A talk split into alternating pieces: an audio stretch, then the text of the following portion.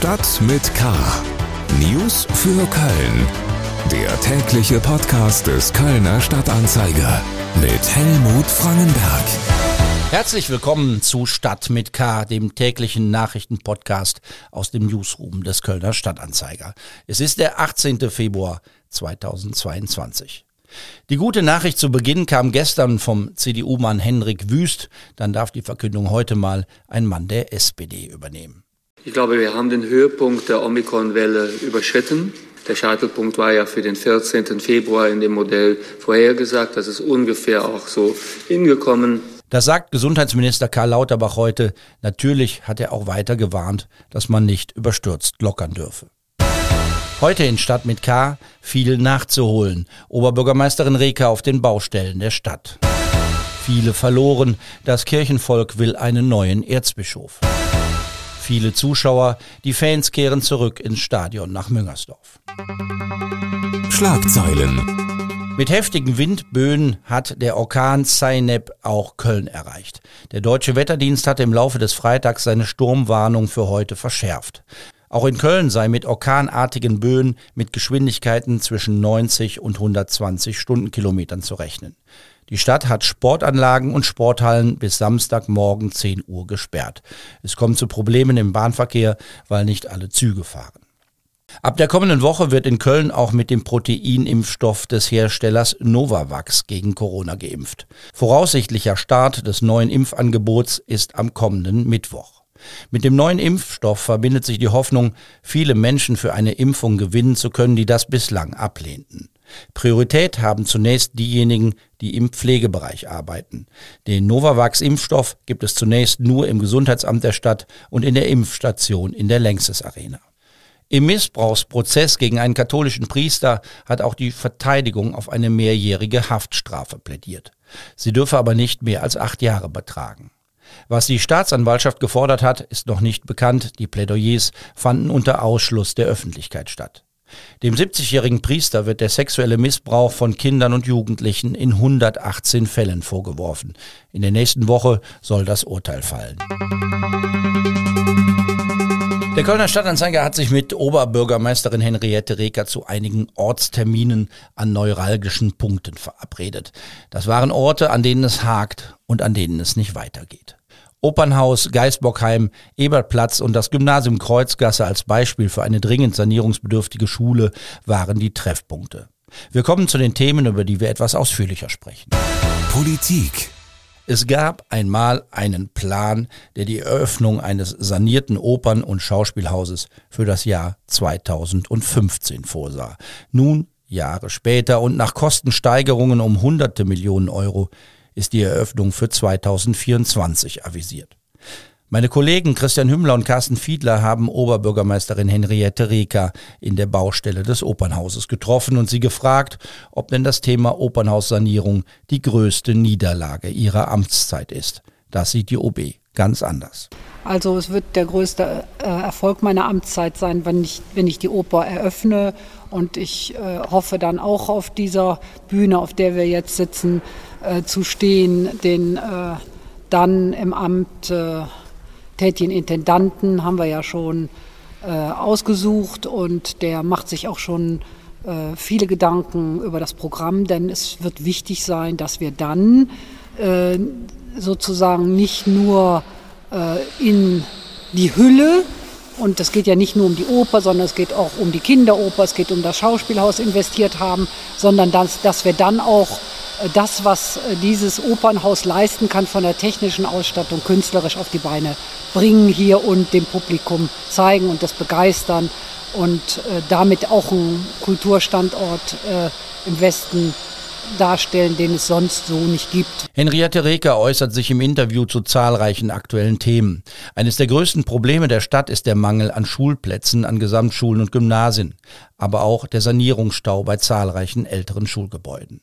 Beim Treffen im Gymnasium Kreuzgasse versucht die Oberbürgermeisterin Optimismus zu verbreiten. Das äh, Wichtigste ist, dass äh, chancengerecht jedes Kind in Köln eine gute Bildung erhalten kann. Äh, wichtig ist, sind für mich, ist für mich die Schaffung der Schulplätze. Aber wichtig ist für mich auch, dass äh, die Schulen so aussehen, äh, wie unsere Zukunft sein soll, nämlich gut und auch einen guten Arbeitsplatz für die Lehrer darstellen. Ich glaube, dass wir ein ganzes Stück vorankommen mit unseren Schulbaupaketen äh, bezüglich des Neubaus und äh, jetzt auch die Sanierung priorisieren, sodass äh, die Schullandschaft äh, in Köln sich in den nächsten Jahren so entwickeln wird, dass gute Bildungschancen für alle, egal ob rechtsrheinisch oder linksrheinisch bestehen. Die Interviews mit Kölns Oberbürgermeisterinnen an den verschiedenen Orten in der Stadt lesen Sie in der Samstags- und in der Montagsausgabe des Kölner Stadtanzeiger.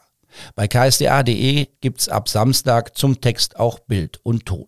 Weitere Themen sind die Pläne der Stadt im Umgang mit dem öffentlichen Raum und den Parkplätzen, die ihn verknappen. Das sagt Reke auf die Frage, worauf sich Autofahrerinnen und Autofahrer einstellen müssen. Die Autofahrerinnen müssen sich darauf einstellen, dass Parken auch in Köln teurer wird. Äh, das gilt für die Anliegerparkplätze, aber das gilt natürlich auch für die Parkplätze, die äh, in der Innenstadt äh, vorgehalten werden.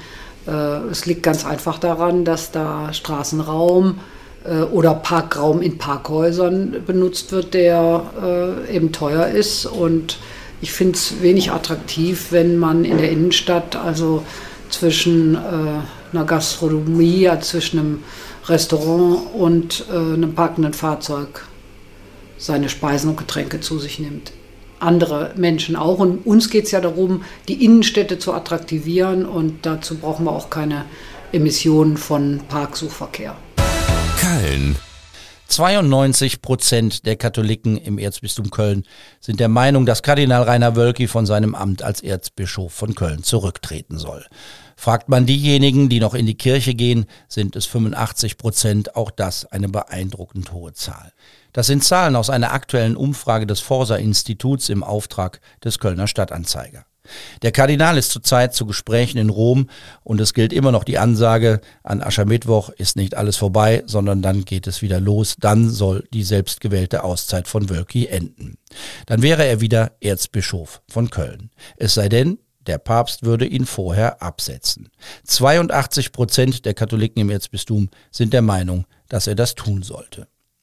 Tausende haben in den vergangenen Monaten der katholischen Kirche den Rücken gekehrt.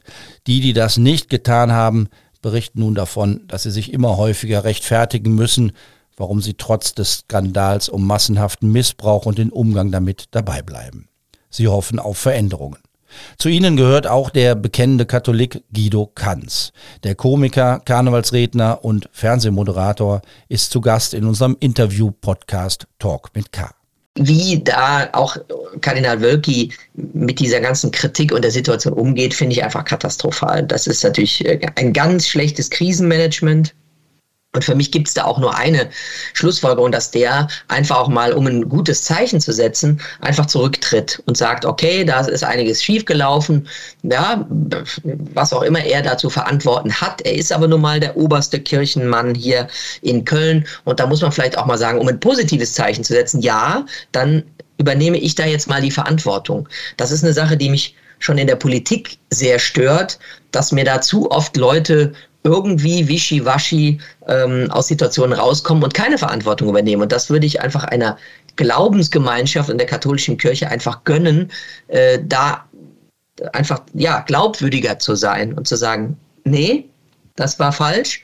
Und dann muss eben auch einer mal den Hut oder die Mitra oder wie auch immer man die Kopfverdeckung nennen möchte, nehmen und aufhören. Und ich glaube auch, dass, dass ähm, der Papst durch diese Auszeit ihm jetzt ein bisschen die Möglichkeit gegeben hat. Mhm. Und es ist ja schon so, dass in Köln auch mit Leuten, die so im Bistum ja auch beruflich unterwegs sind, viele sich nur fragen, wann tritt er denn zurück und nicht ob er zurücktritt. Aber im Moment habe ich das Gefühl, nachdem wir alle gelesen haben, Aschermittwoch ist der erste Tag wieder, ähm, dass er weitermachen will. Das fände ich ein falsches Zeichen.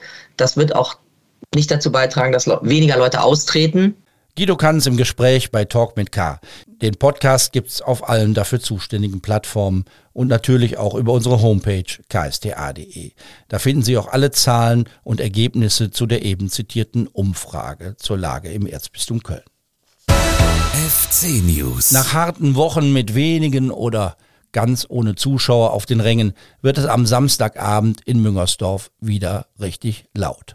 25.000 Fans dürfen dabei sein. Die Entscheidungen der Politik machen es möglich. Auch der FC-Trainer freut sich, aber einen Grund, sich bei den Politikern zu bedanken, sieht er nicht. Ich habe es ja noch nicht erlebt, dass irgendwas von diesen Maßnahmen, Stadion zu schließen, Sportstätten zu schließen, äh, uns wirklich nach vorne gebracht haben. Also so deutlich muss ich sagen. Und jetzt wird das so hingestellt, als wenn, und da würde ich gerne weit weg von gehen. Also wir sind auf die Zuschauer, äh, und jetzt geht es nicht um angewiesen, sondern wir wollen die Zuschauer haben und ich glaube, es hat sich auch jeder verdient. Äh, und deswegen äh, hoffe ich, dass es jetzt dazu kommt. Aber ich bin weit davon weg, irgendwelchen Leuten zu äh, mich zu bedanken, wo ich vorher schon die Maßnahmen für mich nicht akzeptieren musste, aber sie nicht wollte. Aber ich freue mich sehr, dass wir wieder dahin kommen, was wir alle brauchen, Zuschauer, Emotionen äh, und auch, und das wäre viel schöner, vielleicht irgendwann mal eine absolute Klarheit, wie es läuft. Steffen Baumgart hat die Maßnahmen in Zeiten der Pandemie immer wieder kritisiert und der Politik Aktionismus vorgeworfen. Am Samstag trifft der FC nun auf Eintracht Frankfurt. Mit einem Heimsieg kann der FC wieder auf einen Platz in der Liga kommen, der Hoffnung auf die Teilnahme an einem europäischen Wettbewerb macht. Spielen wird der erste FC Köln ohne Torhüter Marvin Schwäbe, der hat Corona, so kehrt Timo Horn zurück ins Tor. Und das sagt Baumgart über den Gegner aus Frankfurt eine richtig gute Bundesligamannschaft, äh, die uns dann dementsprechend nicht nur alles abfordern wird, sondern wo es ein Spiel auf Augenhöhe ist, wo beide Mannschaften, davon gehe ich aus, gewinnen wollen, ihren Fußball umsetzen wollen, durchsetzen wollen und deswegen hoffe ich, dass es nicht nur ein spannendes Spiel wird, sondern auch ein gutes und ich hoffe natürlich auch, dass wir dann trotzdem die Punkte hier behalten. Anpfiff ist Samstagabend um halb sieben. Das war's für heute. Mein Name ist Helmut Frankenberg und dieser wünscht Ihnen ein schönes Wochenende. Bleiben Sie wachsam, aber bitte auch gelassen. Tschüss. Stadt mit K. News für Köln. Der tägliche Podcast.